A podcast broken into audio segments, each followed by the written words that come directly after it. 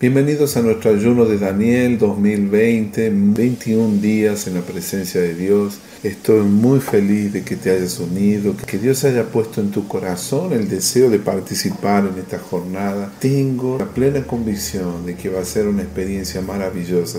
Quiero hablarte sobre la importancia del ayuno. Es muy importante que entiendas el propósito, los beneficios.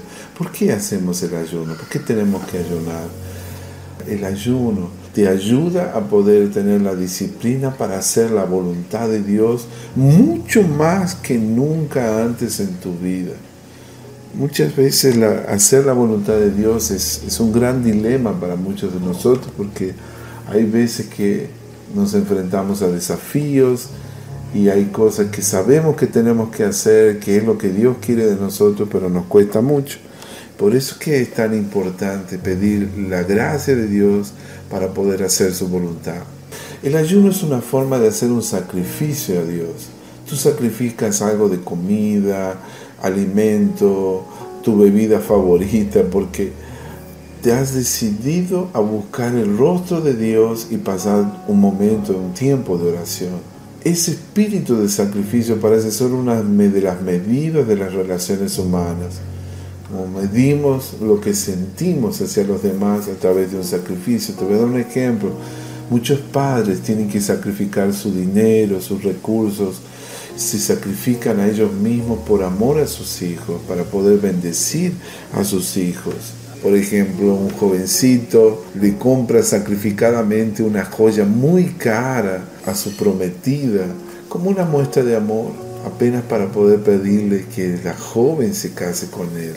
Todos en algún momento tenemos que hacer ciertos sacrificios. Por eso que si amamos a Dios más que nada en este mundo, ¿qué podemos sacrificar por Él? ¿Acaso no sacrificó Jesucristo todo por nosotros? Un ayudo normal es renunciar a la comida para poder buscar la voluntad de Dios. Puedes beber ciertos líquidos en ese ayuno. Un ayuno absoluto es dejar de comer y beber, pero no recomendamos a nadie hacer eso durante más de tres días. Hay muchos hombres de Dios que tuvieron el coraje, la valentía de poder asumir un ayuno total y completo. Pero está comprobado científicamente que si un cuerpo se queda sin agua durante siete días va a morir.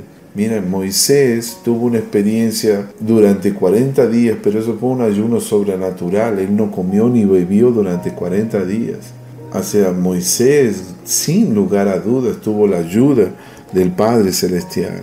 Él nunca podría haber hecho este ayuno sin la ayuda de Dios. Eh, ningún ser humano puede resistir a más de siete días sin agua. El cuerpo necesita del agua. Nunca se recomienda hacer un ayuno tan prolongado sin consumir líquidos. Por ejemplo, Daniel pasó 10 días comiendo solo vegetales. Te vas a encontrar ese pasaje en Daniel 1, versículo 8 eso fue en el comienzo, cuando él era un jovencito y él estaba siendo entrenado en el, palacio del rey Nabucodonosor.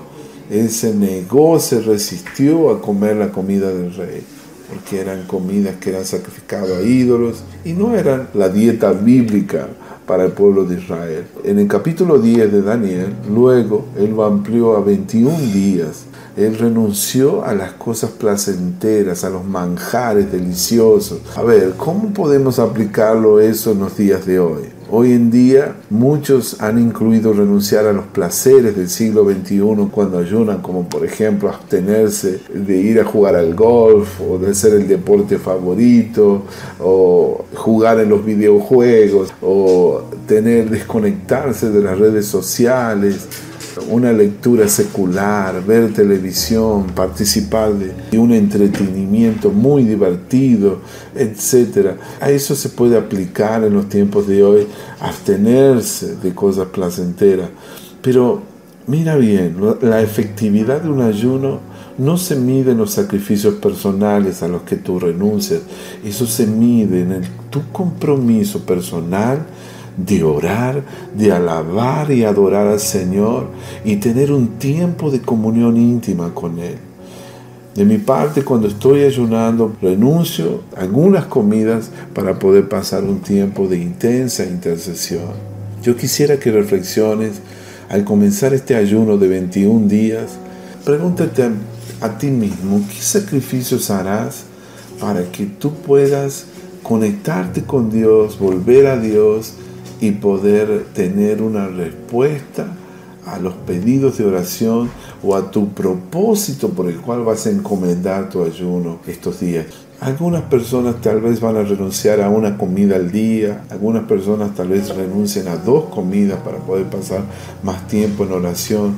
Hay que tener en cuenta que hay algunas personas que tienen un trabajo físico duro, otras personas tienen trabajos estresantes en sus oficinas, y es lógico, necesitan comida, así como lo necesitaría un automóvil, un vehículo que necesita combustible para seguir funcionando. De la misma forma, un ser humano también necesita abastecerse y proveerse de alimentos.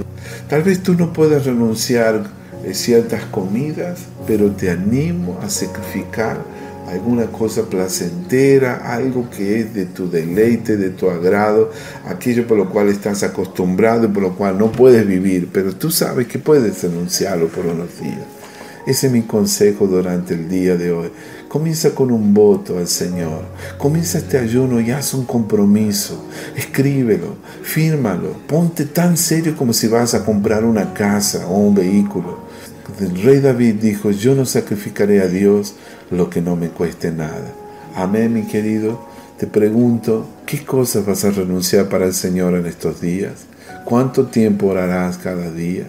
¿Cuánto tiempo vas a pasar en la presencia de Dios estos días? Di conmigo, Señor, sé mi ayudador, dame la gracia para poder hacer este ayuno, que tú seas mi motivación, que tú seas mi modelo de inspiración, que lo diste todo por nosotros. Yo me encomiendo a mí mismo, Señor, para poder hacer mi sacrificio, Señor, en el nombre de Jesús. Amén.